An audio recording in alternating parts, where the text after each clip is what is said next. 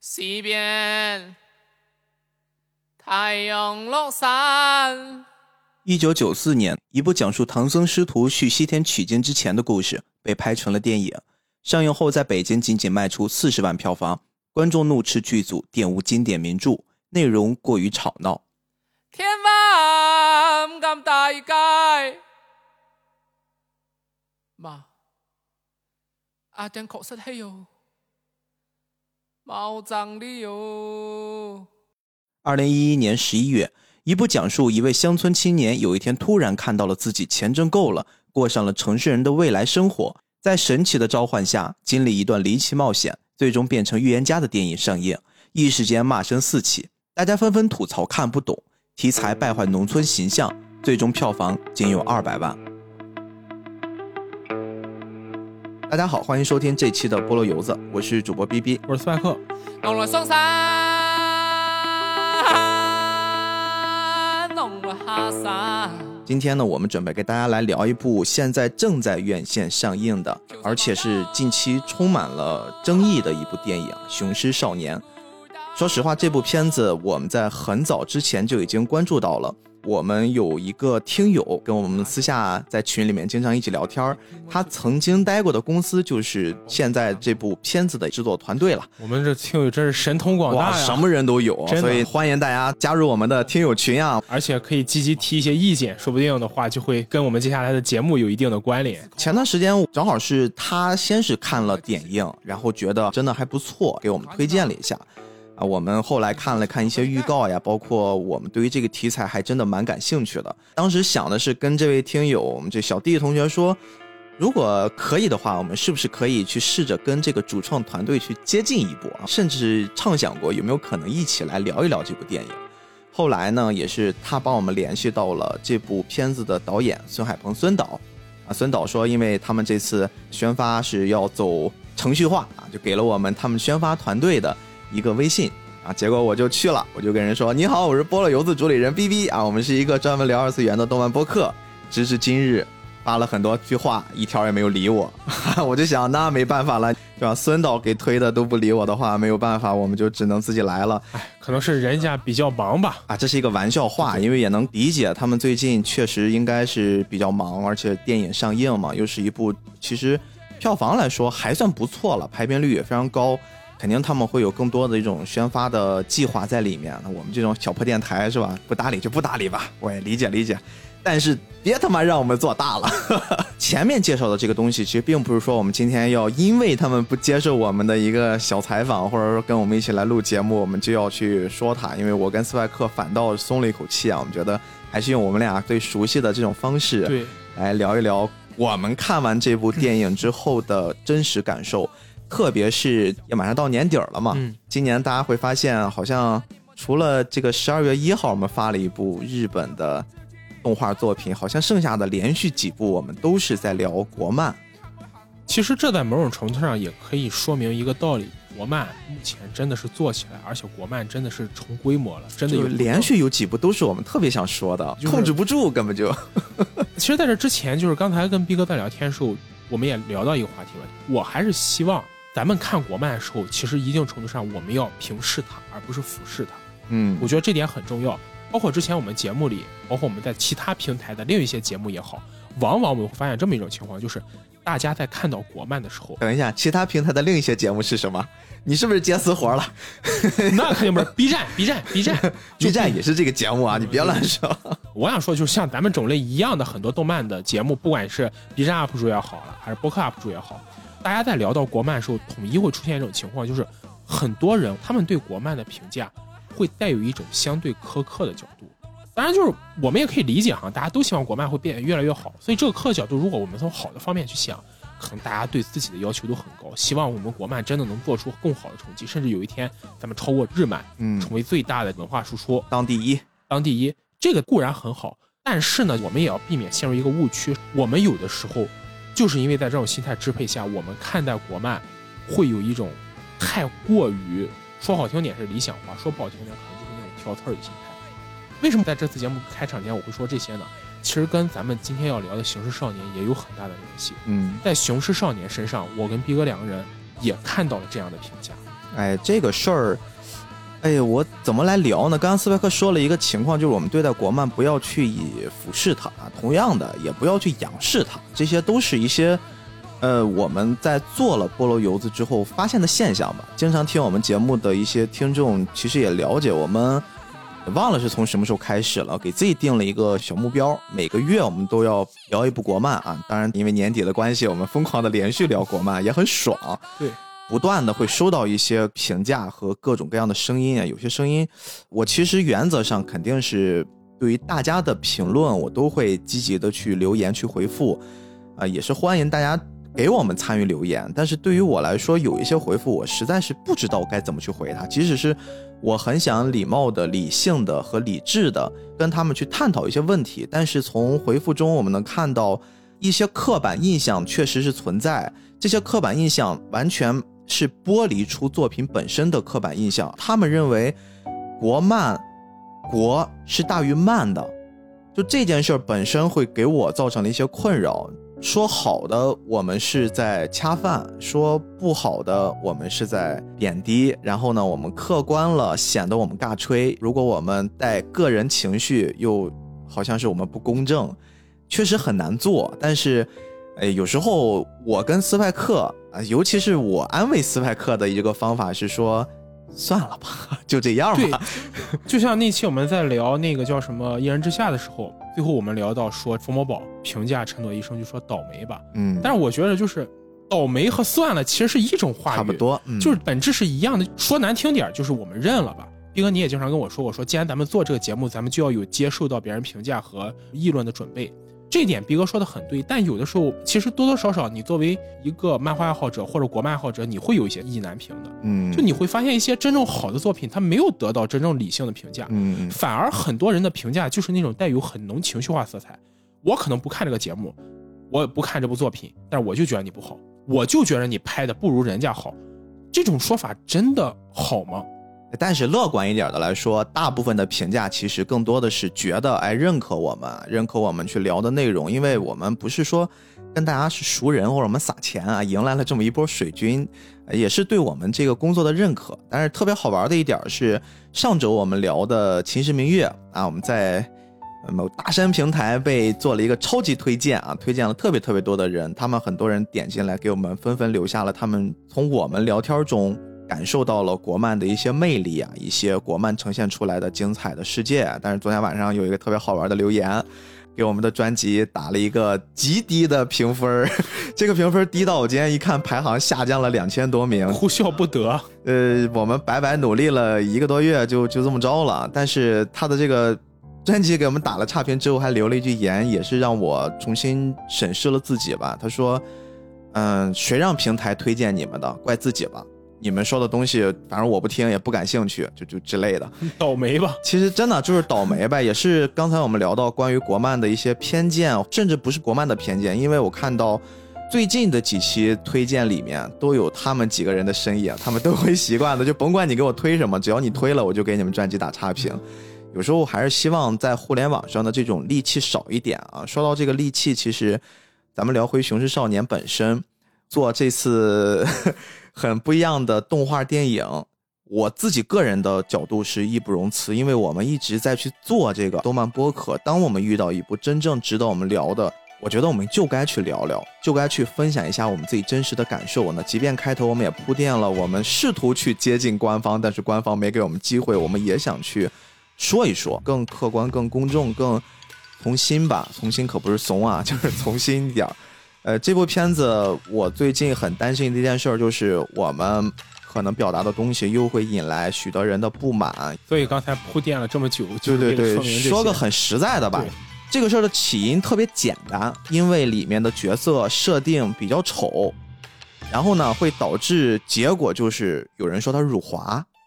那我们就直接先把这个结论说出来，就是我和斯派克个人的结论啊，这个就个人啊，你们要骂就骂我们俩就行了，不要牵扯这个国漫，不要牵扯任何我们的帮我维护我们的小伙伴都不要。很简单，有因有果嘛，对吧？因是因为他这个角色塑造的很丑，丑吗？丑丑，辱华吗？不辱华，不辱华，结束了。如果大家对于我们这个结论，认同，那欢迎你们继续听一听；如果不认同啊，你们就评论区骂我们两句，可怜可怜我们，你们就关掉吧，也别惹大家生气了。对。这个事儿真的特别简单，就是我觉得有时候咱们不用上升到又是什么研究这个人体结构学，又是研究什么历史，然后最近的社会事件，我觉得都没必要。啊，有因有果，啊因我们认了，确实很丑。我在电影院，我确实看那镜头，特别一上来，男孩儿女孩儿在那个很漂亮的环境之下，他们的第一次相遇，我真的觉得哎呀好丑啊！但是看完之后真的激情澎湃。我记得当时我接着给斯派克发微信，我说你赶紧给我看，必看，我说去电影院看结。果那天下午我就以帮朋友摆摊儿为名，去那边顺便瞅这场电影。结果下去一看，朋友说我摊儿都快撤了，你才下来。结论说完了，我们其实今天也聊的也不是为了围绕电影本身去聊啊，我觉得大家还是能走进电影院呼吁一下吧。你就丑吧，你真的忍受不了，那你就很遗憾，你错过一部还不错的片子。能忍受了，你去看一看，说不定会改观。我们今天希望能给大家营造一个，就是听了我们这期节目，你们可以从这个电影之外多得到一些关于我们中华文化的魅力和这个电影所延展出来我们一贯菠萝油子风格的那种精彩的小点。有时候我们去欣赏动漫作品也好，艺术作品也好，我认为最重要的点还不是说沉浸在这部作品中，而是先放过自己。先放过自己。对，就是你盗用了我昨天给一个网友的评论，就你那个评论，我觉得非常好。咱们先放过自己，再去欣赏艺术。对对如果你在欣赏艺术的时候一直不放过自己，一直给自己营造一种思想钢印，你活得很累，朋友。嗯，就是为自己好啊，对不是说是这个那个的。好，咱们这个问题到此为止哎，这。是不是算我们有史以来最长的开头啊？算，但是我觉得今天咱们这个开头风格还跟以往不一样，说不定听众朋友会喜欢的。啊，然后啊，先聊下面全是骂的，我去你妈的！那不行，下次再改过来，对吧？啊对对对总得有机会。对啊，不管怎么着，我们先道歉啊，我们这，哎呀，太小心了，放过自己，也要放过我们。对对对对，其实这部片子我们整体看下来，我哎有点害羞的说，我流眼泪了。我在电影院跟高同学一起流眼泪了，我其实还想躲开他，我别让他看见。嫂子也流眼泪。泪了吗？他是先流眼泪了，然后他瞥了我一眼，然后我就使劲嗯把眼泪憋回去，但是被他看见了。但是我那天看的感受就是，作为少年漫，它很精彩。可能我的点跟逼哥你还不太一样，但是不一样才能碰撞出火花嘛。我觉得它是部非常好的励志剧。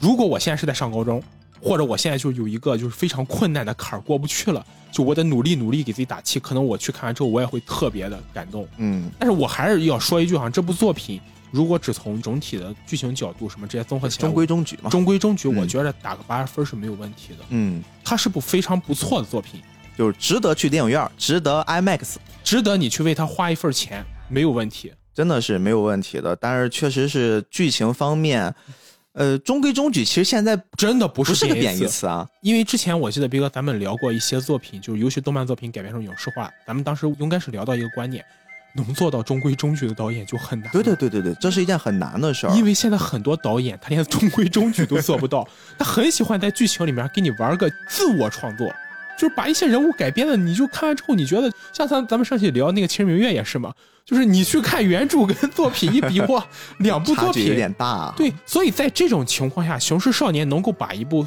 我简单理解为它是一部少年热血漫燃番拍的中规中矩，就已经 perfect 了，真的、嗯就已经 perfect 了。我们不能要求它做到更高，因为它本身就是一部热血漫呀。很多人最近在聊《雄狮少年》的时候，都当然我们也要这么做哈，嗯避开了它的剧情。我们也这次不太去涉及它剧情主要讲什么，我希望把这个部分留给咱们的听众朋友们、观众朋友们对。把它一概述，特简单。刚才说的是一部燃向的少年漫，其实就是讲一很特殊的人群，但是这个特殊的人群其实在中国不少见，就是这种留守儿童。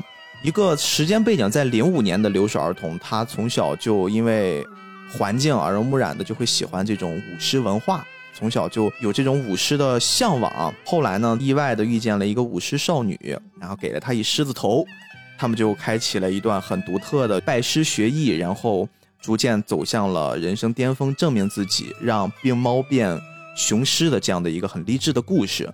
其实这个故事之所以让我感动，我觉得我完全是刨除了讲故事的技巧层面，我看到的更多的是围绕着这个少年的成长，因为年纪大了嘛，我觉得 经常会看到别人身上发生的事儿，总能带上自己的影子。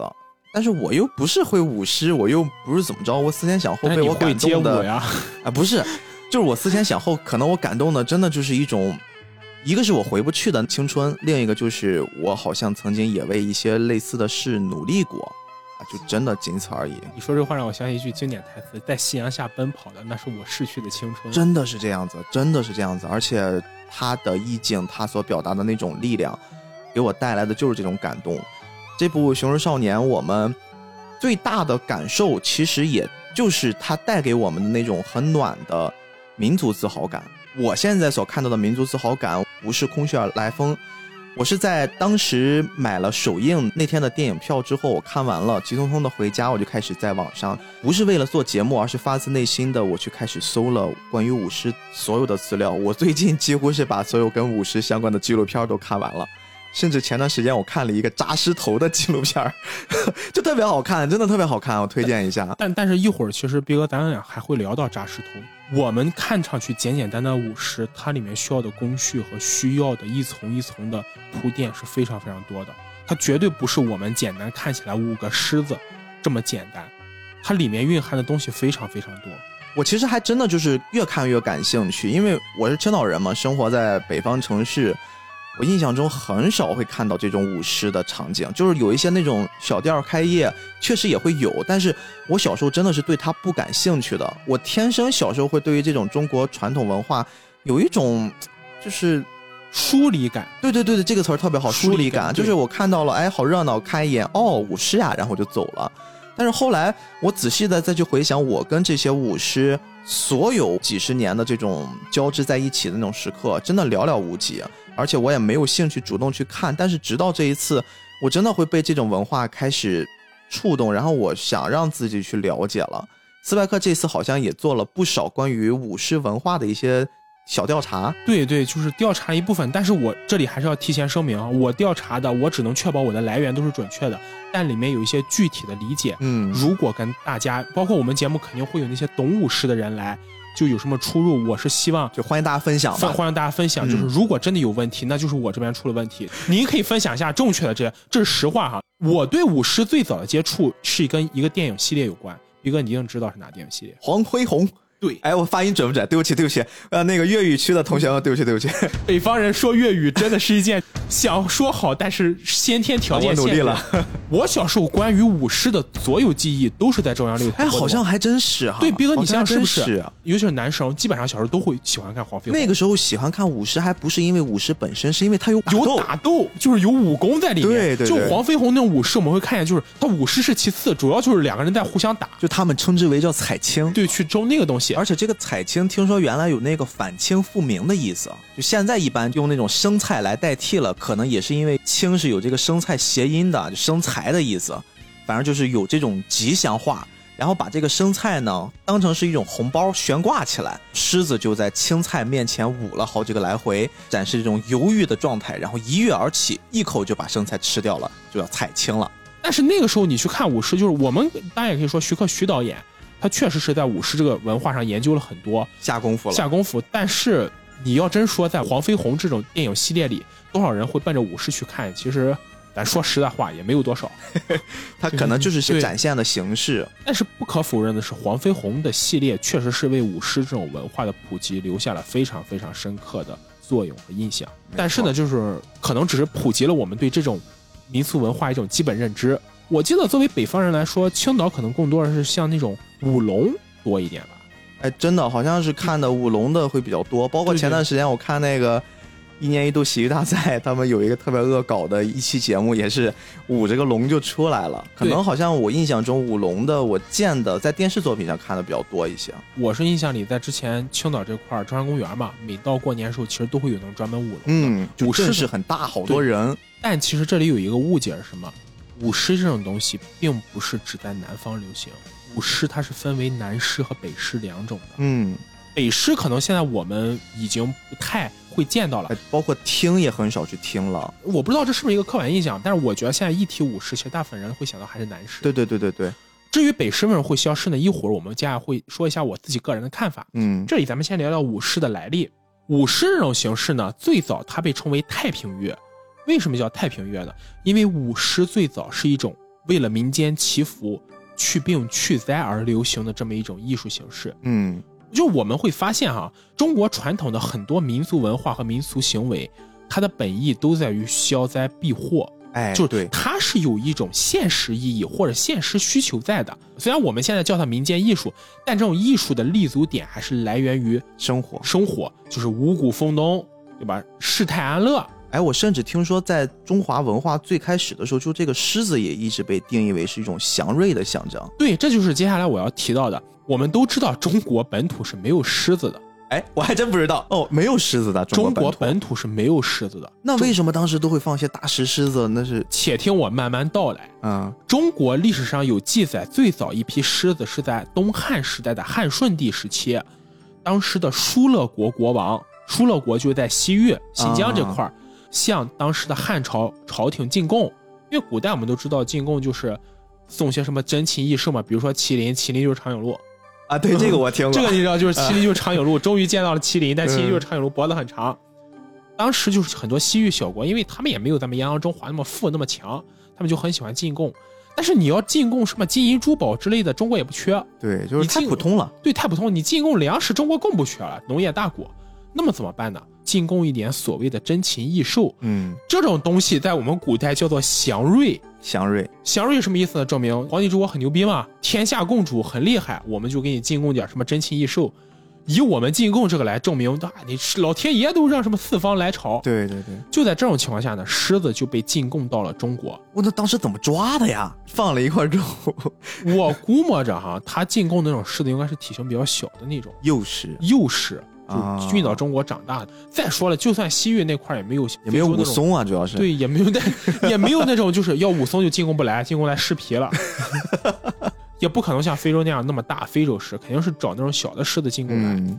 但是呢，毕竟中原人没见过，有一个心理学常识，就是我们经常会把没见过的东西归咎于一种神秘力量的作用。嗯，因为没见过，所以觉得这个东西很神。那么很神，我们就很喜欢给这种东西上面加一些附加值，传说色彩。传说色彩，那么为什么会有这东西？我们这边又没有，嗯，它来一定是有传说的。那么就渐渐的开始把当时进贡来的狮子神话，觉得这种东西是真的可以什么趋吉避邪了。我们又不知道搞的它从哪里来的，可以趋吉避邪，这种东西就是能保佑我们的生活，所以狮子才成了，就是刚才逼哥你说的，我们民俗文化中一个很特别的存在。虽然我们这里不产狮子。但狮子会被赋予很多吉祥的意味，趋吉避邪、威慑什么宵小。所以我们去旅游，看见大的庄园，古代那些达官贵人、显贵住的地方，门口都会有镇门的石狮子，石狮子两个，就是这么来的哦。而舞狮这种东西，其实也是从这种对狮子简单的投入到群体无意识的这么一种映射，希望它能表达更好的诉求，在狮子身上投射出这么一种情绪。而来的这么一种民俗活动，嗯，因为你想，既然狮子被投射上了趋吉避邪、吉祥的这些意味之后，那么民间自然也会希望有这么一种形式，把狮子带入到自己的生活中，让它也可以来保佑自己的生活。这其实就是一种群体效应，自上而下的这么一层一层一层，就不是只是这大东西守护着达官贵族啊，普通老百姓你也得守护一下。对，就是这个意思，它是一个自上而下的过程。首先作用于达官贵族，其次开始慢慢流传过来。而且，狮子这个东西虽然进贡了，但是历朝历代其实都会有进贡，它不是只进贡这一次。时间久了，大家对狮子这种东西也有了一个基本认知，也不是那种只有皇帝那边能养得起了。嗯，所以慢慢的，狮子就脱离了它原本的生物属性，被赋予了一种民间形象和民俗形象，而这就是趋吉避邪的狮子形象的来历。哦。有意思舞狮就是这么流传开来的。本质上来讲，狮子跟咱们之前经常会聊到的傩戏没有本质区别，他们都是为了作用于人们对于美好生活的向往和对于灾难的回避这么一种意识才诞生的。嗯，你可以把这两种化为一类，甚至学界还有一种说法，狮子就是从傩戏演变成的，是把狮子融入到了傩戏的怪兽中，后来它被分裂出来，这也就是舞狮的来源啊。舞狮分为南狮和北狮两种。咱们先来简单的区分一下南狮和北狮，因为在做这期节目之前，我也确实不知道这事儿。后来也是看了这电影，然后我刚才不是说疯狂补纪录片嘛，哎，我才发现南狮和北狮好像就是从外形上就存在着这种很一目了然的差异。咱们这次《平时少年》展现的那些狮子都是属于南狮，相对来说就很精致，而且挺可爱的，我感觉那种对样，大眼睛萌萌的。但是我在网上看了一些北狮的样子，哎，相对来说凶猛一些。比较威猛，比较大开大合一点我。好像是印象中小时候啊，因为我说我刚刚看了没几眼哈，好像我印象中看到他们舞的是北狮，就是我小时候有点害怕，说实话。而且北狮和南狮还有一个很大的区别在于，北狮的色彩更加艳丽，哎，非常鲜艳，南狮的色彩更加典雅一些，很流光溢彩、很金灿灿的那嗯很。别致，让人看很舒服。嗯，北狮就会让人看着非常威猛大气，让人心事磅礴。是其实这两种狮子没有好坏之分，我们这里一定要强调是，我们不是在拉踩，两种狮子各有不同，是文化，都是文化传承，我们都应该好好保留。而且这两种狮子都是我们文化中非常宝贵的一部分。我们这里只是说它们的区别，一种可能比较大开大合，一种可能比较典雅精致，但好不好都很好。嗯在最开始讨论的一点就是为什么北狮会慢慢式微，南狮会逐渐传承到今天呢？嗯，这其中其实涉及到一个社会学的因素，南狮的传承很大程度上是依赖于宗族化的，就是我们要知道，就是南方如果就是我们我们群里包括我们的朋友很多都是南方朋友啊，嗯南方朋友应该都会有一种感受，就是南方的家庭相对比较家族比较大一点，就很多人都聚集在一起，亲情味道会比较浓郁一些。北方的家族可能相对比较个体、比较独立一些，而像舞狮这种艺术的传承，它很大程度上依赖于家族和血缘传承的。比如说，我的父亲是舞狮人，他会传承给我，包括我的弟弟、我的妹妹，传承给他们，让他们也一起来巫师。就是男师很大程度上都是这种家族血脉相承的。嗯，那么这样导致的一个结果呢，就是因为南方的宗族和家族和宗族保留的比较完整，那么他这种艺术传承也会比较完整，他不再纠结于一个人身上。比方说，我爸只有我一个儿子，传给我，我也只有一个儿子，传给我爸的孙子，就是这种一代一代下来的。那么既然有了一个家族，是不是作为一种文化来说，它相对保留的就会比较完整和比较抗风险性？它不容易失传。家族只有一个人，万一这个人不行了，那么这个文化就失传了。但是一个家族都在传承的话，即使有一个人他不做这行了，或是他因为意外去世了，这个艺术也依然可以传承下来。你说的这个，我前段时间看了一个纪录片啊，那个纪录片是讲的叫黎家师，就是我们姓黎黎明的那个黎。我爱黎明，我爱黎明。这个黎家师可不是一个舞狮的家族，他们家族特别牛。现在采访的这位叫李伟，他是一个黎家师第五代传人，他们家族呀专门就是做狮头扎做的。而且非常牛的是，他们家目前所扎的狮头，因为特别精致，而且特别有名，普遍不会拿来去舞狮，而是拿来收藏用。这个家族也非常有意思，在这个纪录片里面看到的李伟这个老先生，他更多的是做这个狮头的前期，就比如说从一些竹子呀，一些很精致的一些骨骼的搭建，这个搭建就是包括骨骼和骨骼之间用一些砂纸所捆绑起来，特别特别的精致，有一千多个节儿，最后扎完之后，那个狮头光骨节儿就呈现出一种特别大气的状态。他们传说就是在这帮人扎完了之后，虽然相对于普通的那些舞的狮子会更重一些，但是上面站一个人都不会变形。他们一家呢有弟弟有妹妹，这个李伟下面有几个妹妹，还专门开了工作室，比如说专门给这个狮子就像流水线一样搭完了骨骼，贴上了这个外面的一层表皮之后，妹妹那边会专门给他做彩绘。而且现在正好他们家的下一代就是他妹妹的一个女儿，也要准备去继承他们黎家师，等于说第六代传人的手艺，都是这种家族体系。更有意思呢，是在这个纪录片里面，这个黎家师他们有一个世代合作的舞狮团队，叫洪盛馆。虽然现在都已经不流行用这个离家狮，因为太精致了嘛，但是他们这个洪盛馆世代都是用的离家狮的狮头，甚至在这个李伟他的父亲第四代传人的时候，还专门跑到了洪盛馆去学习了一段舞狮，因为他觉得我先知道了怎么舞狮，我扎出来的狮子可能会更适合。就是这种家族传承和家族和家族之间的这种合作，其实确实是一种很有魅力的、很有这种中国文化的特点浓缩在里面。一个家族人丁兴旺，他自然会把这门技术传递下哎，去。没错，而这也就是南师能传承到今天的一个原因。至于北师为什么没有能传承下来，也就是因为北方的宗族化其实比较衰落。我们俩作为北方人，现在我们家族可能我们有亲戚，但相对来说，北方的家庭是更加独立化的，逢年过节可能会凑到一起、啊，就不会出现像南方那种，就是我也有南方朋友嘛，不管逢年过节还是平时，一个家人都会住在一个村哎，落里。我有时候会挺羡慕，就是这种环境，因为我在重庆上的学啊，那时候会认识很多南方的朋友，我有时候会很羡慕他们在提起他们家的一些你来我往的时候，就是感觉他们的那种生活在一起的氛围会特别好。南方北方确实这种文化差异蛮大的，文化上其实没有谁好谁坏，就是单纯的文化差异。所以我们会说，北师可能没有传承下来，很大程度上就是因为北方的宗族化没有特别完整，北方的家庭可能更加独立个体。那么这种情况下呢，好的一点，给北方的家庭可能选择的成分会更多，可以自由去选择自己未来的路，而不需要一定要继承什么所谓的家业。但比较不好一点，可能就是一些传统文化流传会出现断层。我觉得更多是因为这个原因。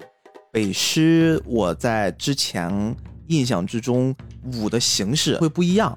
我前段时间看的一些比赛啊，南师那边的比赛跟我们看到电影里面的比赛会非常像，真的有那种站着掉下来，真的会有，而且非常好看。我特别建议大家去看一看，就那种真的他们到了那种比赛级的那种表演啊，哇，特别厉害那种醒狮，就是你就感觉那两个人配合在一起，他们会飞，你知道吗？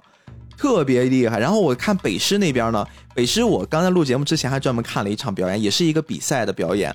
它中间会有一个人会去让这两个狮子像去吸引他们，因为手里面拿了一个球。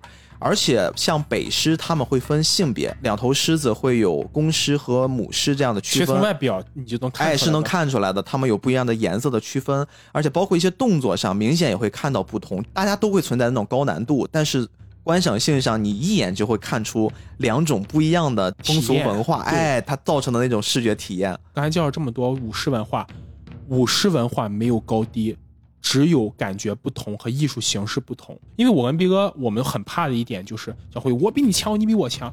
如果真的要把一种艺术加上谁比谁强，那么本身对艺术的看待就出了问题。没错，我们其实在这次主要聊的还是围绕男士来聊，因为这部电影，包括它的这个电影的环境啊，更多的是广东地区，在那个地区里面，我们能看到的是特别浓烈的男师的形象。其实这个男师形象，它本身设计也参考了是戏曲里面的人物啊，就是刘关张，按照他们这种三个角色的脸谱狮子也能去着分刘色关张吗？哎，对你看到这部电影里面，其实本身也是有的，而且你知道吗？它这个刘关张呀，其实各自还代表着不同的寓意啊。比如说那个红色的叫关公石啊，它代表的是忠义啊、胜利啊。因为关羽在华人心中不就是那种武财神嘛，就那种形象。这个黄色的是刘备石，它代表着苍生啊、仁义啊这种皇家的贵气。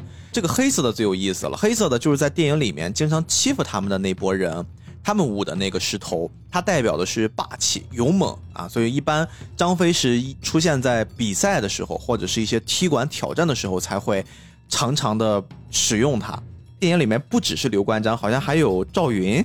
就是会有一些额外的这种角色，这种男狮会更加偏重狮头的这种拟人化的特点，不得不说，表现出不同的这种性格特征，不得不说，这个三国是中国人的民族情怀之一，非常有意思对。它包括舞狮的一些，你拿到一些不一样的狮头，你都能看到他们在这个狮头里面的一些步伐，跟原本他们代表的这个角色哎略有不同。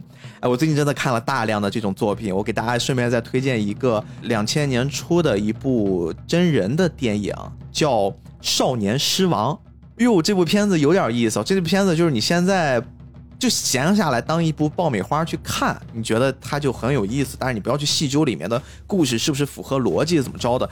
这个片子里面讲的是教两个小朋友去舞狮子，然后他们最终也是去完成一些很高难度的动作。我甚至会怀疑我们这次的电影《雄狮少年》会有一部分参考了。呃，少年狮王里面的一些设计，因为都是一些小朋友去舞，而且他们也都是能看到小朋友的成长，包括他们在训练的时候身上去背着一些麻袋去做负重训练，去做一些啊、前期的踩着那个竹条长凳搭起来的那种障碍去做一些训练，都很像。就这个部分，我也是在收集资料、在准备阶段里面的一个意外发现。但是这次咱们在聊舞狮的时候，你还记得整个电影在最开始是怎么进入的第一场很漂亮的舞狮环节吗？最开始的时候其实是由一个红包引起来的。其实你说到红包这点呢，它其实也是中国民俗文化中一个非常非常非常重要的组成部分。对，就这个很细小的一点，其实是在这个电影里面一下子吸引我的注意力。我是觉得这个红包其实是很有意思。其实我们所有的小朋友在长这么大，我们记忆中一定过年少不了这个东西。而且父母一定会跟你说：“我帮你拿起来。”压岁钱，压岁钱。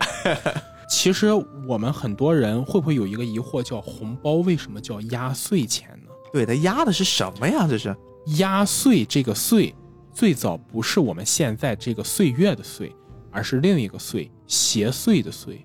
哦，邪岁的那个叫压岁钱，压的是邪祟。为什么说压的是邪祟呢？因为在古时候，人们比较封建迷信嘛，会觉得周围尤其是小孩因为身体弱，会很容易受到什么邪祟啦、什么妖怪啦之类的这个侵袭。斌哥，我不知道你小时候听没听说过一种说法，如果一个小孩子得了病或者感冒发烧，这个时候会有老人说：“我给你叫一叫。”对，这个是牵扯到一个我真实的事儿。我在小学一年级的时候，呃，我有一次去学校报名，不知道是什么原因啊，我去的是晚的，就是别人都已经提前准备好了，比如说明天要去学校去报名了，就是第一次见一见你们班的同学，去见见老师了。我是到了当天才知道的，我爸就急匆匆的给我带到学校去了。去了班里面呢，可能当时刚好班里面有一个小朋友不太听话，然后我在进到这个班的一瞬间，那个老师嗷一嗓子就叫那个小朋友站好了，就小点声，就那种。我正好路过他正中间被吓了一下。然后呢，我当天回来就开始发烧，因为大概就是那天我们认识了班里的老师同学之后，我们基本上就要开始。准备一天，然后再过一天就就周一了，就要开始正八经上学了。然后就一直在发烧，怎么吃药怎么打针都不管用。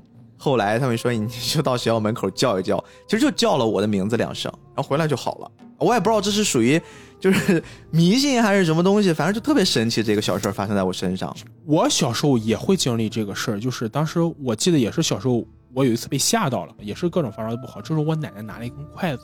处在当时的应该是一碗米上，就给我叫我的名字，不停的叫，不停的叫，哎，我第二天就好了。嗯，我说这个当然，咱们不是宣传封建迷信啊，这个东西说实话查无实据，我不知道管不管用，可能就是心理作用吧。嗯，但是呢，就是这个叫一叫这个风俗，反映的在古代人们会觉得小孩子的魂魄特别容易被当时所谓妖魔鬼怪和那些邪祟勾走，那么勾走了自然就 over 了，没了。嗯，那么怎么办呢？这个时候就流传一种说法。这个人的灵魂在走上奈何桥之前，是要遇到那种鬼差的。这个时候，你塞给鬼差钱，他就会收受贿赂。嚯，这个 这个贿赂在我们中国古代的封建迷信里面也非常的流行呀。所以之前我在知乎上看了一个问题嘛，说我们平常烧纸钱，地府不会通货膨胀吗？这个问题问的很好，问。开个玩笑，开个玩笑。当然，当然，这一切都是开玩笑啊，还是要声明。相信科学，相信科学，反对封建迷信。嗯，因为古代有传说说，到了过年是有年兽嘛，到过年这个一年交织的时候，正好是阴阳交织、阴阳之气冲撞最厉害的时候，这个时候也特别容易出现什么妖魔鬼怪之类的。嗯，这个时候呢，老人们或者家里长辈就会给孩子一笔钱，让孩子手里拿这个钱。所以古代的这个压岁钱是真的给到小孩手里，家人是不会给你收去的，爸妈给你保管一下，大学用，不不会出现这种情况，因为。当时五人是真的觉得小孩拿着这个钱，如果真的碰上这种事，他可以拿这些钱去收买鬼差啊，买一条命，买一条命，这就是压岁钱的由来。哦。岁是邪祟的岁哈，但随着时间不断推移呢，这个压岁钱就成了压岁钱了，这个岁就变成岁月的岁了，一年的钱了。因为可能压岁钱也不好听，对对对，再加上那么这个东西时间久了，封建迷信这层淡化了。那么就纯粹变了，到过年时候哄着小孩玩一把，买点糖，买点糖吃。那么到了过年时候，家家户户乐乐呵呵、开心的。所以压岁钱这个事是这么来的，嗯，这才是压岁钱的由来，也就是我们今天叫的红包的由来。当然了，这指的仅仅是压岁钱的红包，什么份子钱这些也不在讨论范围内哈。这是也是演变的各种形态了。份子钱跟这个就没有关系了。嗯，我们呢看到这个故事的主人公阿娟啊，她其实。当时就拿着这个红包，然后被几个壮汉，也是他们当地武士队的给抢走了。然后呢，我们遇到了女主，也叫阿娟，给她用精湛的舞狮技巧给抢回来了。其实最开始是围绕这个红包和展开的这么一场相遇，快速的把我们带入到了一场舞狮的世界里面去。所以说这个事儿让我印象特别深。而且你会发现，我们在整个这个电影故事世界里面所描绘的这几个主要角色，刚才你也提到一件事儿，就是小朋友小时候可能身体都比较弱。我记得我小时候。我父亲会给我起名字，因为一直想要宝宝嘛。然后后来终于有了我的时候，会说因为我姓黄，孩子出来叫皇帝。然后我奶奶就打了他，不行不行，养不活养不活。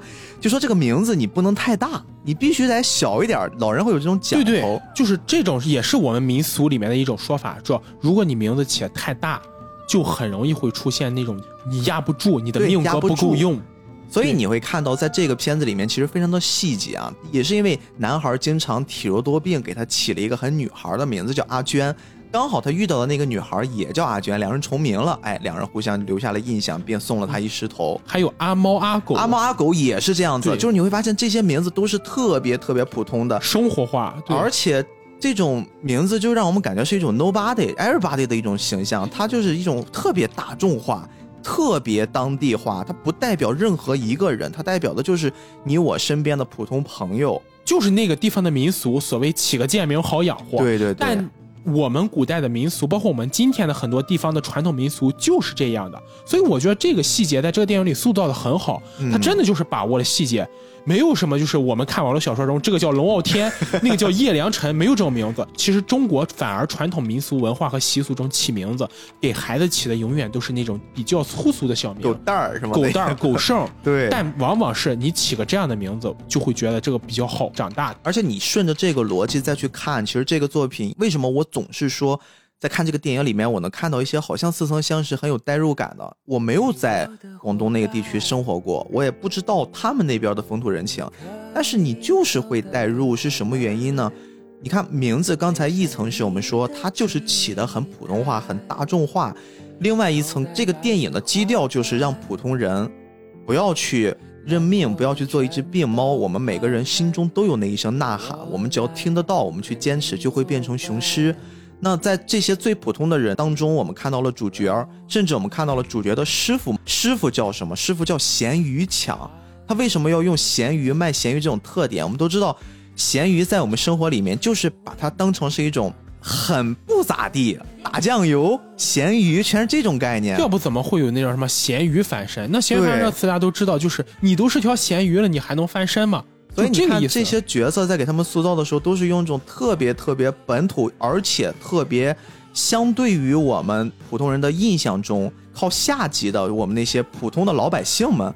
其实你像咸鱼强这个，我就经常会想起，我很喜欢看 TVB 电视剧嘛，里面就会经常出现什么擦鞋强，对，猪肉荣，直接把职业和他的一个名字结合，他的名结合起来，什么卖药李、棺材张，就这种的，而且这种叫法其实是。岭南地区民俗中也是一个很重要的组成部分，嗯，就很喜欢把你的职业跟你的名结合在一起，这样感觉也蛮亲切的。对，而且我们可能有一部分人会觉得你这样叫是不是很不尊重？恰恰不是，能够被这样叫的往往是老街坊、老邻居，知根知底的才会这样叫。哎，那我以后就叫你波克斯，叫我波克比，什么鬼？菠萝比菠萝斯，但是你会发现，往往能这样叫的，就是那种非常非常亲切，就像在你身边的老长辈、老邻居一样。对对对。那我们平常也会有一种感觉，就是往往你面对一个你不熟悉的人物，你会毕恭毕敬的叫某某先生、某某经理、某某老师。嗯。但你往往面对你很好的朋友，你就会有那种傻逼、傻逼，或者叫什么二狗 这种叫法。礼仪这个东西，往往会用在一些。我指的是过分的利益啊，往往会用在一些相对比较高、你们不熟的这种人身上。嗯，因为在这种情况下，你要做出一个比较基本的，先要尊重别人，这这是一个基本尊重，没有问题。嗯，但会不会这样的尊重，往往意味着就是刚才说的疏离、疏远？对，你跟他没有什么特别深的交情，你才会这样。当你熟了之后，你可能就会说什么小张、小王、小李，老张、老王、老李这样叫法，或者就像刚才这个节目里面卖鱼强、擦鞋李这种说法。这其实也是一个非常非常有趣的民俗，一个非常非常有趣的细节。没错，这一点反倒是让我们觉得好像是它更贴近于我们的生活了。就这些小小的塑造，它形成了一个一个的小故事，哎，本身其实就让你充满了看点。对，这也就是我认为这部电影中我自己特别喜欢的一点，就它真的是在讲普通人的故事。就是你像《努尔传奇》也好，《大圣归来》这样去讲一个宏大的背景，或者讲一个神话故事，好不好也好。对我们都很熟悉，但它离我们很远。对，就是刚才斌哥你说的，它离我们很远。这样的故事是神话故事，，它是神的故事，它是一个童话故事。但其实更能让我们产生亲切感的，往往是发生在我们身边的那些普通人。你刚才说了这个故事的取材的问题啊，普通人他普通到什么程度呢？因为我印象中上次大概讲这种题材，应该还是我在看黄渤早期的电影的时候，因为我们看到男主的阿娟父母都是一些外来务工人员，然后他会牵扯到一个中国特有的群体叫留守儿童，他们就因为父母都要去赚钱养家的原因，在整个家乡里面留下的基本都是老一辈的和小一辈的，中间的那一代人其实他们全部都出去了，就是生存现状嘛。这个题材反倒是我们在整个影视作品，或者说咱们说的直接一点吧，在动画电影里面很少能看到的，几乎没有啊、不是很少，我觉得可能这是唯一一部，就是啊在我的印象里，可能我的阅片数量也不是那么多，但在我印象里，真正会谦虚了。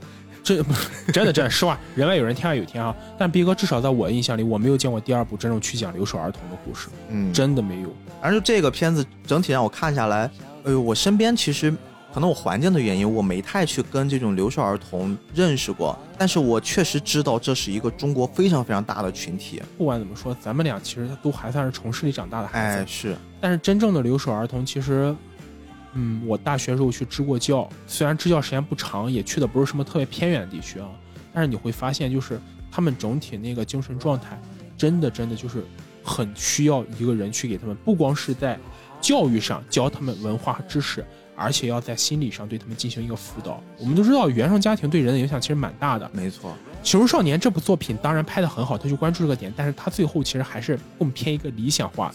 如果是按照真实的逻辑拍的话，其实属于留守儿童的未来和留守儿童所经历的一些东西，真的是需要我们大力去关注的。我稍微说一点儿，我最近也是看 纪录片看到的一个镜头，这个镜头让我印象真的太深刻了。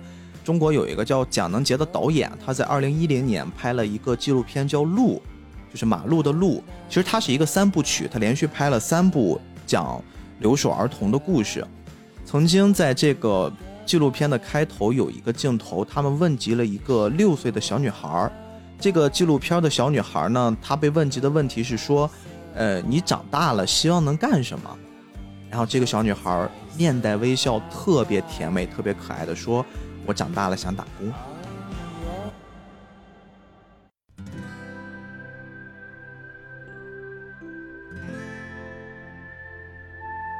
就是这个话一说出来，我突然有一种，你知道，我们不能去带着一种同情心和怜悯心去看待这个问题，这样对他们不尊重。但是你知道，当这个孩子他从小的目标是去打工的时候，我突然反思到自己，我小时候的梦想是什么？当警察，当科学家，啊，都当当医生。都想当科学家，我也是。对，像这种理想，可能会被我们定义为是这是孩子们普遍的一种长大的希冀。但是对于这些留守儿童来说，他们可能看到上面的天空，真的就是窗户有多大，他们的天空有多大。这个窗户，国家不断的在用一些我们国家所能动及的资源力量，去让他们不断的扩建这片天空的深度和它的蓝度。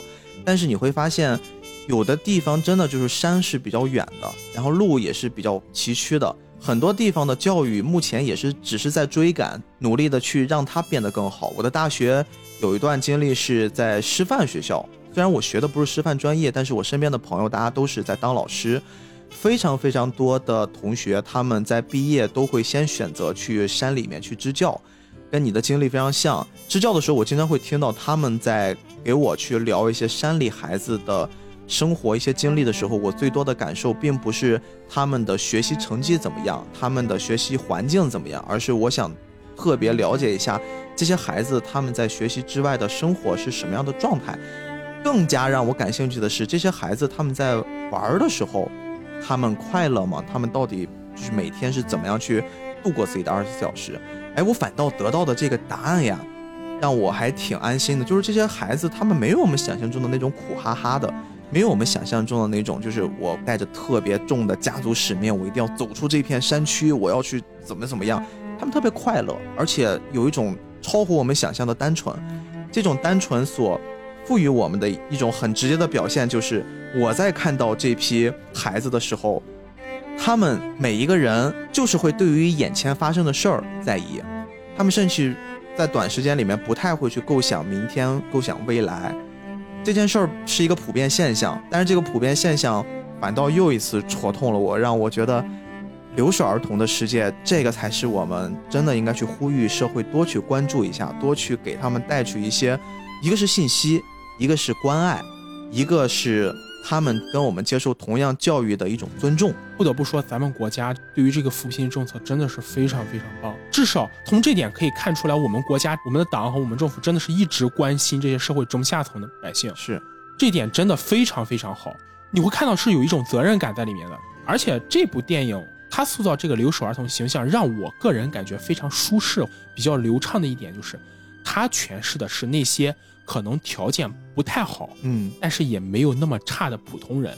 这点我想说的就是《形容少年》，我个人觉得它不是一部卖惨的片。对你不能让这个孩子就是感觉我生活过不下去了，我这个苦哈哈的，天天就为了生计发愁。甚至你会看到，在阿娟这个男孩阿娟，他的父亲遭受了一场意外事故之后，你能感觉他生活的苦，但是你不会觉得这个人已经惨到就是你必须要给他无限的去博同情，无限的让他。因为同情才推动这个剧情发展的那种状态。对我们的文艺创作者在创作一部好的文艺作品的时候，不一定要卖惨，就不一定要把这个故事塑造的让人看了就那种，就像什么苦情剧一样。对对对，所有世界上倒霉的事都在这一个人身上发生了。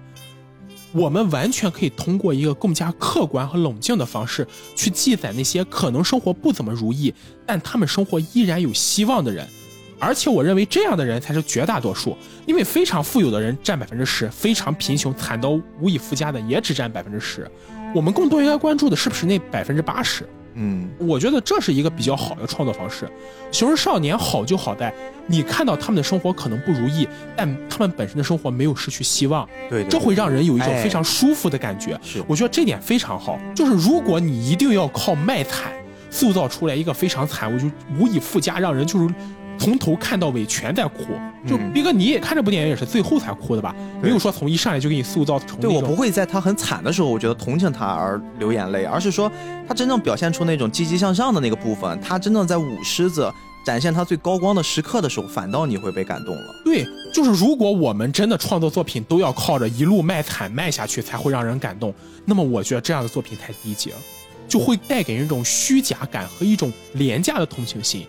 这种感觉恰恰是不利于一个好的文艺作品创作的。嗯，哎，你看开头我们说了，呃，人物丑吗？丑，辱华吗？没有啊。人物惨吗？惨，他不积极向上吗？积极向上，是吧？这就是我觉得这个这部片子最好的一点，就是它所有都控制在一个度上。在整个这个《雄狮少年》的后半部分，确实它的基调是降下来了。阿娟为了他的父亲啊，一直在奔波，一直在努力。前段时间我在跟咱们群友聊天的时候，因为我不懂舞狮，我也没有这种经历啊。咱们恰好有一听友米哥，他们曾经在公司组织活动的时候请了一些舞狮队嘛，我还特意问了一下他，我说你们请一次大概多少钱？他说几万块钱，其实不便宜的。请一次舞狮真的不便宜，贵吗？记得之前我有个朋友结婚也请了舞狮队，好像 才那个五六千。哎，我还真不知道，因为米哥他们之前请过，可能规模或者之类的，就是风格不太一样吧。他们请的是男士。同样的，我就会产生一个新的思考，我说那为什么当他们家里面发生了变故之后，他急需要钱，他优先选择的是去打工，而不是继续去跟师傅一起通过舞狮去赚钱？因为他们当时已经基本具备了那种舞狮的能力，可以去接活了。这个答案我并不是去抛给大家，也不是抛给斯派克，而是我已经在一个评论里面看到了这一点啊。评论里面有一条回复是说，因为当时阿娟所面临的是一个没有上限、一个未知的恐怖，这个恐怖就像是他不断的要去填补这个坑，但是五十一次是有价格上限的，他只能不断的通过这种压榨自己的行为呀。他不断的接更多的工作呀，让自己来呈现出他对于家庭的一种重担的支付。因为就像他背上行囊离开家的那一刻说的话一样：“爸妈，你们放心，我已经长大了。”这句话，我相信我们所有的听众们啊，我们我们默认菠萝油子的听众都是十八岁以上的成年人听到，毕竟。成年人，成年人。我觉得，当我们在意识到自己长大的时候，不管是你经历了什么事儿，你一定或多或少的会给爸妈说这么一句话，就是我长大了，有些东西您别担心了，别管了。而且从那一刻开始，我们学会了把苦自己吃，我们学会了让压力自己扛，我们学会了只把好的事情、乐观的事情分享给家里面。阿娟就是这样做的，她在我们所有人的注视之下，做了非常非常多的需要花费力气的工作。本身你像学历的这方面，她确实在那个环境里面并没有得到很好的教育，所以说只能通过像送外卖呀、送快递呀，包括种种的这种体力劳动吧，去换得一些报酬。但是在这些报酬之上，我们能看到，这正是很多很多人选择去打工，现在去选择在这个社会上谋生的一些很基础的手段。最近我在一次 我们青岛天不是很好的时候点了一次外卖，那天小哥送上来的时候，他身上淋了特别多的雨。那天毕嫂不在家啊，因为如果他在家，我是点不了外卖的。那天他不在家，我就说，哎，我给你毛巾擦擦吧。你知道吗？有一瞬间，他递给我的那个食物就停在那儿了。有时候我会觉得，你过多的带入到别人的那个生活，也不一定是一件你对别人最大的尊重。但是你不确定对方正在经历什么，你还是应该给予别人一些最基本的温暖。而且，反面的就是前段时间其实也同样爆出了，我会看到有一些外卖小哥顶不住压力，然后做了一些挺出格的事儿，一些让自己让社会挺崩溃的事儿。我相信一个巴掌拍不响。他可能正在经历他人生的至暗时刻啊！我们还是不要那么充满的一些戾气，去给这部分人一些，在他的生活之上增加一些恶意。你说这句话真的非常好，不仅是对外卖小哥，我们对于任何一个陌生人，我还是希望在保持自己警惕的同时，也不要把恶意去投射给别人。不管是对外卖小哥也好，对你生活中的普通人也好，甚至你在网络上对待你的网友。可能也不一定要报以戾气，因为可能就是网络这边连着你，这边连着他，他有的时候可能一些观点和言论比较激动的时候，你不知道他在经历什么。对他的有一些话，可能真的也是无心说出来的。嗯，这个时候如果你心情不好，当然你也可以跟他对喷。像我，我之前就经常干这种事儿。但是我希望就是当我们自己心情很平和的时候，或自己的处境相对比较稳定的时候，会给予别人一个理解。当别人真的对你恶言相向的时候，你也未必要将恶言投射给别人。对，有时候这也是保护自己，对，也是保护自己，因为你确实是世界上也存在着垃圾人，对，对吧？你不确定别人给你的恶意，你用同样的恶意回去，你是不是可以得到你真的想到？万一伤害到自己呢，也不划算，真的也不划算。更重要的就是，可能他只是这么一句话。当他对你报以恶意的时候，你可以不看，你可以当做他没说，嗯，那这个事儿就过去了。可能他发现出来这一点之后，他的状态也会好起来。他可能甚至他也会觉得这句话说的不好，羞愧。那么他就会把你的这份善意传递下去。可能他看到别人这么说的时候，他也不会回复。那么如果真的这样的话，是不是就像歌词上说的，人人献出一点爱，世界就会变成更美好的那一天？当然，前提是你也不要没事就去散播你的这些负能量，对吧？对对。我们之前也一直强调，你先管好自己。我们今天跟圣人一样，当然这么说可能有点圣母哈，但是还是这些仅代表我们个人观点，生活的东西，非常生活的东西。就像我们之前聊天奇谈那期，好像是聊过什么“拔一毛以利天下，五不为也”。但同样，如果人人都可以不去为了一毛的好处伤害别人，那么世界可能会变得更好呢。我想，只要真的能做到这点的话，不管是你说对生活中的人也好，对网络上人也好，可能我们社会环境就会变得越来越好，越来越温和。这可能就是我们真正期待。这个电影最后一点吧，聊聊一个我特别感兴趣的话题啊！我不知道你现在怎么看待这事儿？就这个咸鱼强，他在莫名其妙的认识了这三小只之后，从不认识到认识，再到收徒，再到亲密无间，再到甚至可以为了其中一个徒弟。有点像是搭上了性命一样，我拼了，拼了这把老骨头，我也要给我的这个徒弟去证明一些东西。这种浓浓的师承，在我眼中感觉好像变得不一样了。我之所以说不一样了，是因为我现在的生活里面所看到的这些拜师，充满了一种别样的味道。斌哥，我盲猜一下，你是不是经常在快手上看什么《吉吉国王》《社会摇》那种拜师啊？就是。是不是土味视频啊、快手呀那种？图文因为一些利益的原因吧。但是你你说纯是利益吗？也不见得，也有真情。但是我会觉得拜师这件事儿，我其实挺想知道它本身的就追根溯源之外的这个师承到底是什么样子的。在这个片子里面，其实我还能稍微想象一下之前看过的一些岭南地区的电影，包括一些再早一点的，像黄飞鸿那个时代的尤其是功夫片儿，对对里面的那种师徒，好像就是我们都知道一个词儿叫“一日为师，终身为父”啊，经常会把师和父画成一个级别啊，甚至我们也会叫师傅嘛。这个师傅其实，在那个时候看来，好像是他们之间会有一种超脱于血缘关系的一种捆绑。但是现在这种关系已经越来越弱了，这种关系已经逐渐的变了味道了，甚至有一些特别不堪的师徒之间的那种关系，让我觉得完全是在败坏我们中华民族这种非常非常好的传统和美德。毕哥，你说到这个问题，可说的就太多了。当然，就是限于节目环节，可能我们就简单聊一聊。师徒关系在中国传统文化中是一个非常非常独特的伦理关系。嗯为什么我会说师徒关系到了伦理关系的角度呢？可能就是对中国传统文化稍有了解的朋友，应该都听过这么一句话，叫“天地君亲师”。我之前的节目中其实也反复的聊过，这是传统文化中一个重要的组成部分。对对对什么叫天地君亲师呢？天好理解，老天爷；嗯地好理解，大地母亲；君，我的皇帝、君王；亲，父母。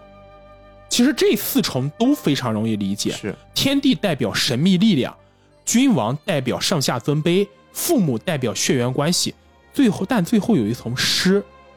这五种关系在中国传统文化中叫做五伦，五伦。就是五种伦理秩序。嗯最后一层为什么是师呢？因为在这传统文化五种里面，师是有一种就像韩愈所说的“传道授业解惑”这么一种关系。嗯也就是说，师徒之间的关系在中国传统文化中可以用一个特定的词来形容，叫拟态血亲。拟态血亲。对这这个词儿有点陌生啊。这个词是不是有点感觉学术感了吧？嗯什么叫拟态血亲呢？拟就是模拟，态就是状态，血亲就是血亲，血缘亲属。哎，这个词儿最早好像是不是用在那种什么继父继母那种关系？继父继母，比方说继父子、继母子，或者还有就是义兄弟、义子，哦或者是干亲这种关系啊。就比方说吕布，啊，这这个例子举的不太好是吧？但是大家也听最常见，嗯吕布拜了丁原当干爹，那么他们俩就叫做干父子，叫拟态血亲。嗯然后后来吕布送爹，然后又拜了董卓为干爹，他俩也是拟态血亲。嗯，所以为什么吕布在三国的名气就是臭名远扬吕？布说你礼貌嘛？他应该晚上不会来找我啊。吕布和丁原、董卓的关系就叫做拟态血亲，哦，但是这种关系也可以放到我们刚才说的这种师徒关系。师徒关系中，哦就这是一种伦理秩序。因为其实我们都知道，中国古代社会是一个道德社会，道德在中国传统社会中的概念要大于法律的，嗯这是个客观现实。所以，在中国传统社会中，为了维持整个国家的上下秩序，更多的时候会通过道德的方式约束，而非法律的方式。嗯既然道德的方式来约束，那么我们肯定就要制定一个道德标准，做到什么算是道德，做到什么算缺德。这个时候就会出来我们刚才说的五伦关系。比方说，你如果是个臣子，你背叛了自己的国君，你就是叛臣，你就是缺德。嗯，你是儿子，你要是跟你爹之间产生什么问题，那你也是缺德不孝。不孝。第一个是不忠，第二个是不孝，而这种不孝也会用在师徒关系上。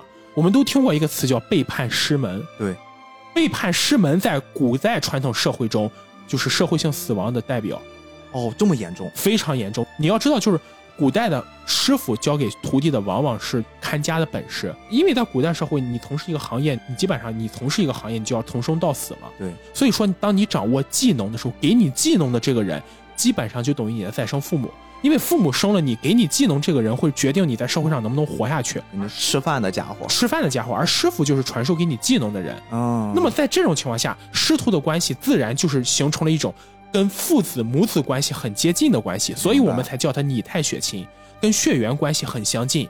那么既然在这种情况下，你如果拜了一个师傅，你对他的关系是不是就很像那种你对父亲和母亲的关系？他教给了你看家的本事，决定了你将来在社会上有一个立足的技术。所以，当一个人能做出背叛师门的情况，师傅教了你看家本领，你回过头把师傅卖了，或者给了师傅一刀，嗯，你这个人在社会上谁还敢相信你呢？你师傅对你这么好，把所有本事都教给你了，你回过头把你师傅卖了，就设身处地想，一个如果我们在那种社会环境下哈，碰到一个这样的人，你敢相信他？就是人人唾弃了，就是就基本上就等于人就是人渣了。所以反过来来想想，其实，在古代的那种状态之下，师傅和徒弟之间可能相处的时间会甚至超过他们跟父母相处的时间，对，因为他们之前要学艺的话，都不是一天两天就能学成的，就是现在不是像互联网这么快节奏啊，叫你喊个曲儿。互互联网没有师傅，你上 B 站上，B 站那些视频 UP 主都是你师傅。呃，我们可能换一个状态，叫老师啊，老师老师换了，就是教了你一节课。那对老师是也要尊重，是另一条事对儿。，但是老师这个概念跟师傅的概念是不一样的。我这里再举个例子哈，你知道晋商吧？嗯，山西有所谓的票号，这个你肯定知道。按照古代的传统，如果你是一个学徒，你进了票号，跟着你的师傅学艺，前三年你是要伺候师傅吃穿行住的，而且嗯一分钱你也不能拿。这是在德云社经常听。就当然现在就封建师徒关系肯定不适用，但是在嗯当时确实是这样。前三年你是什么工资都没有的，你要当伺候你师傅。三年一过，到了三年之后，师傅觉得你可以教，然后就开始教你东西，嗯教你东西学三年，学完这三年之后，教会了你所有东西，你这三年中你所有努力付出的东西，你要有一半是给你师傅的。嗯三年之后，等到你出师了，你才可以真真正正变成一个重视的人。但是这个时候，你跟你师傅的关系还是要维持住的。是这就等于师傅教了你东西，但是你这一生，本质上来说都是要师承于师承于师傅，嗯就是所以说不能背叛师门嘛。就是你这一生可能跟你师傅都要有一个非常亲密，就跟父亲一样关系。甚至在古代还有所谓的，你要给你的师傅养老送终。哦，按照我们中国人传统说法，只有亲子之间是要给你父母养老送终的，嗯，但在古代还有一层，就是你要给你的师傅养老送终。如果他教过你东西，比方说你的师傅将来如果说去世了，你是要回来披麻戴孝的。嗯，如果你的师傅的葬礼你都不回来，你也是社死。哎武侠片儿里边好像比较多。武侠片里经常有这种，就比方说咱们经常看的《霍元甲》，对，霍元甲就是精武英雄嘛。当时陈真在日本留学，霍元甲教了陈真武功之后，给陈真钱，让陈真去日本学技术。陈真在日本一听霍元甲没了，他当时学业也放下，直接回来就给是，师傅披麻戴孝，就是这种，嗯这就是古代师徒关系。经过你这么一说哈、在这个片子里面，我们也能理解为什么麦于强会对于这三个已经拜了他为师的小徒弟会这么上心，大家吃住在一起，包括他的妻子啊，为了老公和他的也算是三个徒弟嘛，因为她丈夫收的徒弟，她算是师母，也会给他们额外的去奉献一些，包括牺牲自己的时间，担任了丈夫之前的工作，让他们完成梦想。当然，在从这个故事本身的现实逻辑上，它确实也存在着一些呃小问题啊，比如说他们这种生活了，已经到这个程度了，怎么就天天打吃打喝？我觉得这些问题没有必要去讨论了。你在一部艺术作品中去非要纠结现实逻辑，就好像咱们之前聊过武侠作品中，你非得关心大侠那个钱是怎么来的，嗯那没有怎么来的嘛，人家就是有钱嘛，那怎么怎么解释？对对，就我们就不纠结了，对吧？不纠结了。然后在整个这个片子所给我们带来的这种浓浓的师徒情分上，真的是让我印象中非常深刻。我会突然一下子就想到，哎，好像我现在看到的这种师徒之间的关系，才是我印象中该有的样子。但逼哥，咱们这么讲啊，首先是当时的这种师徒关系，我们看来可能就是非常亲密，但其实那是建立在封建社会生产力制度不完整的情况下，嗯，因为在那个时候技术是没法传播的，只能通过口耳相传、人人相传，所以才要通过这样一种道德的方式去规训师徒关系。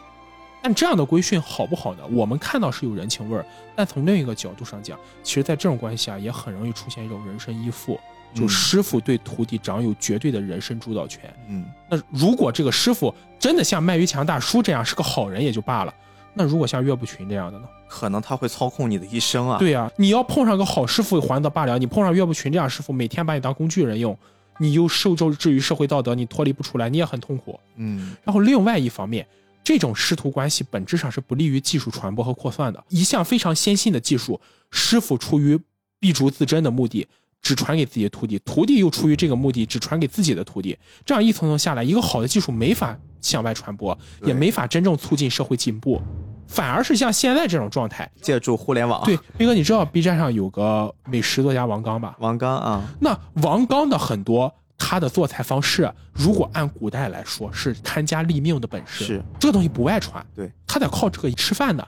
但是借助互联网的媒介呢，王刚把这种技术传播出去，让更多的人学会做菜，而王刚自己又借助自媒体的方式赚够了自己的钱，可以过得比他当厨师赚的多得多。嗯，双赢啊，这是个双赢，这是不错呀。嗯，所以我们现在对这种师徒关系当然也有羡慕之情，但是我们没有必要纠结它会不会留存到今天，反而我会觉得像今天这种正常的教学方式，真正满足了韩愈的所谓传道授业解惑，嗯这才是一个更加先进的社会观念，一个更加发达的社会方式。哎，这个也很有意思，嗯，这个点我觉得可以去再思考思考啊，很有意思的延展。所以说，整体我们看完了《雄狮少年》，在不剧透的情况之下，我们真的从中还是能感受到非常非常多的这种带有中国特色，在我们中华文明之下诞生的一些很璀璨的文化传承。在整个这次节目到了最后，我觉得还是或多或少的围绕一些小小的争议。我相信，如果有人听到了现在，那可能基于之前对我们的了解了，那我们说一些我们个人的看法啊，相对来说我们还安全一点。是的，哎，我其实是这么想这件事儿的。关于辱不辱华这个核心的逻辑，我相信，如果是一个团队，他是本着辱华的目的来做的这么一个行为，他没有必要去做我们前面聊的这么多的弘扬我们中华民族、弘扬我们伟大的民族文化这些元素，他是没有必要的。他如果真这么做的话，反而不是辱华，是在羞辱自己。真这么做的话，可以去看看，就是那个傅满洲嘛，那种系列真的是，但是那种系列他也没有把中国人塑造成多少文化的正面的形象。这是其一吧，其二就是可能稍微说一下我自己对于，因为毕竟也是做影视从业者嘛，我觉得角色也刚才发表了我的意见，他丑，但是我直到昨天晚上我看到了他们这次的一个海报，这个海报我不知道大家有没有印象，它其实这个海报还挺常见的，你记得里面有他那个残破不堪的狮头吗？我记得那个狮头有一半的脸是是坏掉的，然后呢，它只有另一半是呈现出那个狮头雄壮的样子。坏掉的那部分脸呢，在这个海报里面露出的是我们看到的舞狮少年阿娟的样子。这两个脸合到了一起，它变成了一种特别协调的样子。其实我有时候也在考虑，是不是说在设计的时候是基于了这个狮子本身的那个脸部结构，就因为只有那一幅画会让我产生这种想法，它会达到了一种其实还蛮和谐，和谐的那个那个样子。当然，你说设计一定会有本身的设计语言在其中啊。我特别喜欢的松本大洋老师做的恶童那个作品的角色，我相信看过的不会因为那个角色他的那种很特殊的造型设计去强调他有这种辱华的情况。这个是我觉得就是艺术创作过程之中你的一些从创作本身、创作本源上散发的一些个人主见以及个人的思考。当然，最后我要说的一点，可能是我在看了非常非常多呃大家认同或者不认同的激烈讨论之后诞生的一个背后的我的想法。如果我们真的还坚持这部作品本身是好的，但是它的设计就是有这种让我们不舒服的问题所在，那么我认为最好的处理方法不是将他们直接杀掉，不是将他们一棒子打死，而是给他们一次机会，因为毕竟从结论上。《雄狮少年》真的是一部非常值得去走进院线，真的是值得让我们小小的吹一波。它的内容是非常棒的动画电影。那如果他们的表现在下一部里面，我相信啊，我们孙导还会继续带领团队创造更多的优秀的国漫作品。如果下一步他们依然还用这样的一种形象，那可能是我们设想的另一个层面。只不过我们现在是不要把本身可能没有错误的错误给它灌压到一个。不得不死。其实这也是我们今天这期节目开始逼哥跟我我们聊的这一点。我们不要带先入为主的情况去欣赏任何一部作品。如果你一上来就给他断定了一个立场，你怎么看都是这个立场。你能从里面找出所有的点符合你自己对这个片子的情感。但是当我们不带情感去欣赏这部片子的时候，可能我们就会发现很多意料之外的东西。对，我们的主见有的时候真的会直接决定我们对一部艺术作品的看法，而恰恰就是这种主见，在很多时候会影响我们去真正接触一部好的作品。嗯，我们坚决捍卫你因为人丑不去电影院的意对，但是我们还是希望能通过我们这期节目，让更多人放下一些偏见啊，我们先去看一眼这个电影，然后看完之后，您该喷该骂，该表扬该推荐，那这是您自己的事儿了，好吧？那这次我们差不多就先聊这么多啊，希望我们未来吧能有更多优秀的中国动漫出现，也希望我们菠萝油子慢慢的被更多人认可啊，我们不要。不要再变成这种我们希望能去接受采访，但因为我们体量太小不被人搭理的情况。我们心中也有那一声呐喊，我们也希望变成一头雄狮，好不好？越来越好，啊，祝大家越来越好，也感谢大家支持吧。整个节目的最后，我其实还是想哎玩点小结构，就大家还记得开头我们提及的那两支片子吗？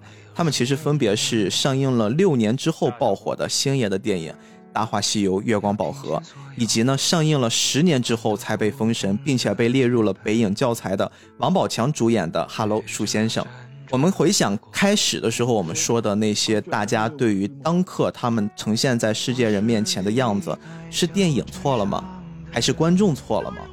当然，我们并不是想将这两部电影拿来与《雄狮少年》做比较。或许对我们来说呢，电影、观众都没错。人是需要成长的，心态需要沉淀，是非需要思考，伟大需要构造。但那条代表着时间的河流，无论何时变迁，仍在流淌。所以，别急于反驳，让子弹飞一会儿。我不过想亲手触摸弯过腰的每一刻，留下的湿透的脚印，是不是值得？这哽咽，若你也相同，就是同路的朋友。致所有顶天立地却平凡普通的。我宁愿从高桩上摔下来，也想让阿娟知道，别认。老了怎么样？我不认。体力不够用怎么样？我不认。我希望阿娟也别认。无名的人啊，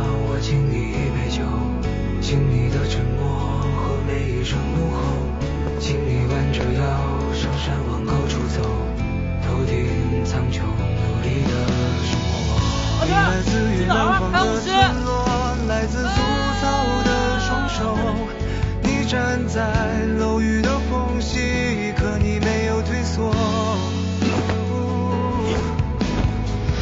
我来自于北方的春天，来自一步一回首，背后有告别的路口，温暖每个日落。当家乡入冬的时候，列车到站以后，小时候的风在吹过，回忆起单纯的快乐，在熟悉的街头，有人会用所有的温柔，不管面对什么对手，勇士，我战斗到底。上。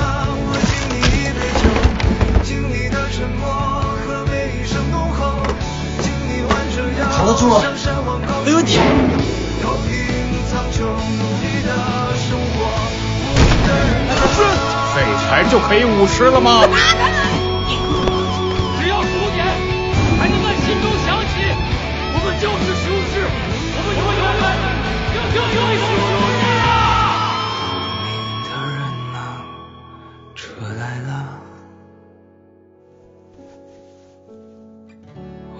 牵吧，带着你。